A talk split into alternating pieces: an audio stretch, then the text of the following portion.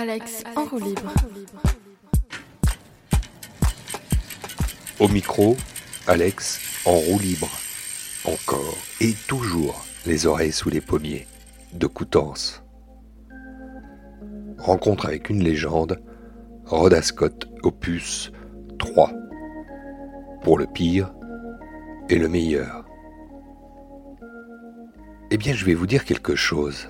Lorsque l'on a en face de soi un monument, comme le jazz en offre parfois, lorsque l'on est en face de l'organiste Rhoda Scott, qui réunissait ce jour-là à Coutances pour fêter ses 80 bougies, un All-Star entièrement féminin et français, s'il vous plaît, on se fait tout petit. Rhoda Scott. Bonjour. Herself. Bonjour, comment vous allez? Ça va très bien.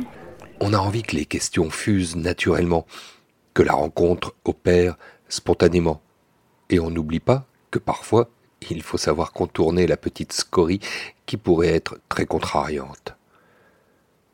Je ne me souviens plus très bien ce que notre ambassadrice de l'Orgamon me racontait à ce moment précis. Mais ce qui est sûr, c'est que les piles du petit Nagra numérique tombèrent à plat. J'ai beaucoup écouté euh, et euh.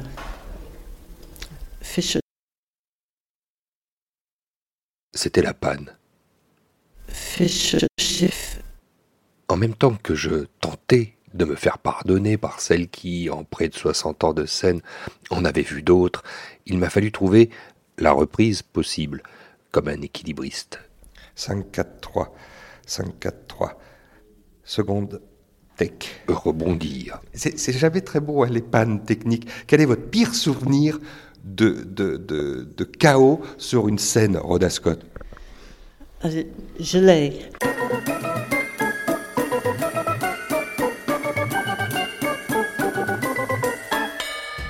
Euh, je jouais pour le, festival, le concours Singing Europe qui, se trouvait à, à La Haye, en Hollande. Je jouais le medley de West Side Story et tout d'un coup, plus de son, rien, rien ne se passait.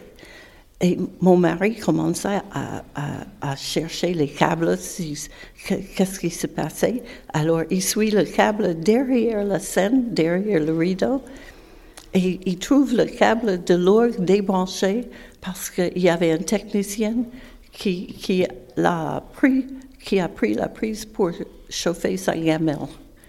Pendant ce temps-là, je ne savais pas ce qui se passait.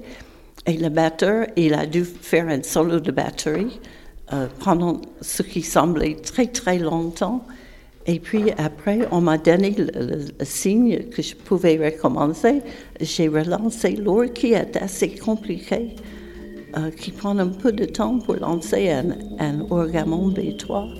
Je l'ai relancé et puis on a continué le morceau, donc c'était sauvé. C'est tout de même étonnant, vous l'avouerez, cette correspondance.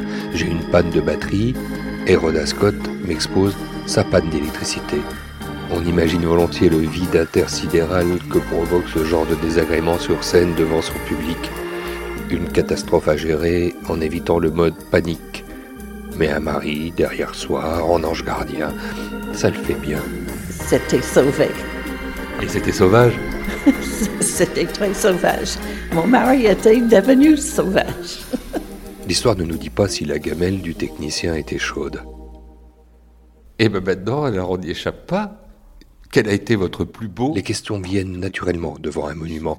Il faut juste éviter qu'elle se bouscule, qu'elle sonne saccadée, et espérer que se crée une alchimie que l'on ne planifie pas. Là, c'était facile. Rhoda Scott était attentive, souriante, drôle, humble, bon enfant. Elle rebondissait sur ses souvenirs avec bonhomie. Quel a été votre plus beau, parmi tous les plus beaux, souvenir de scène et surtout de communion avec le public? C'est le souvenir le plus curieux pour moi parce que j'aime beaucoup le- la communion avec le public et c'est ce que je cherche toujours.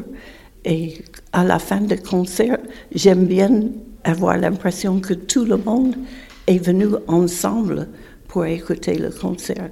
Mais curieusement, Euh, j'ai joué la, la première ou la deuxième fois en Hongrie, à Budapest. Et j'ai joué à l'Opéra de Budapest. Et c'était la première fois en public parce qu'avant, c'était la télévision. Et je jouais et j'avais l'habitude de, sentir quelque chose, de sentir des vibrations, des ondes, quelque chose qui viennent vers moi. Et je sentais rien, il se passait rien du tout. Et alors j'étais en train de jouer, d'essayer de, sortir toutes mes tripes, comme on dit. Et, et il se passait rien. Je dis, oh, il m'aime pas, c'est horrible, j'arrive pas à, à leur communiquer quelque chose. On imagine volontiers le cauchemar. On se dit, tiens, les Tchèques sous l'homo soviéticus, ça devait être ça. Un mur, un bloc, impassible, impersonnel, froid et tétanisant. J'ai euh, persévéré jusqu'à la fin du morceau. Et à la fin du morceau, tout le monde a explosé en applaudissements, en bravo et, et tout ça. Et, et j'ai rien compris. Et je ne pouvais même pas commencer le, morceau suivant parce que tout le monde applaudissait et, criait toujours. Et bien sûr, on se trompe euh, royalement. Pour Rhoda Scott, les Hongrois seraient donc parmi ses plus beaux souvenirs d'une communion avec le public. Alors j'ai dit, qu'est-ce qui s'est passé? Alors j'ai dit, bon, je vais prendre un autre morceau, ça ça m'a fait plaisir aussi. Et pendant le prochain morceau, rien, rien du tout. Et puis à la fin, pareil, alors je me suis dit, c'est une qualité d'écoute que je n'ai jamais expérimentée et il faut que je m'habitue à ça. C'est vrai, les Hongrois sont très très bons musiciens. Et alors, ils écoutent, mais ils écoutent à un, niveau qui est extraordinaire.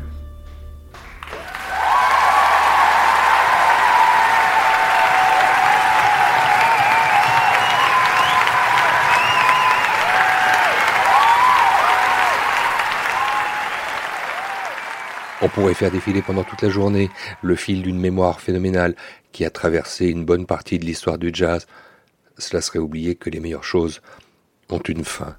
Merci Rhoda Scott. Merci pour tout ça.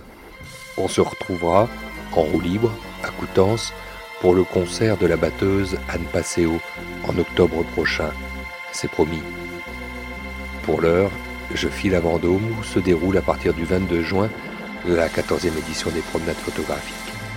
Pour vous, libre.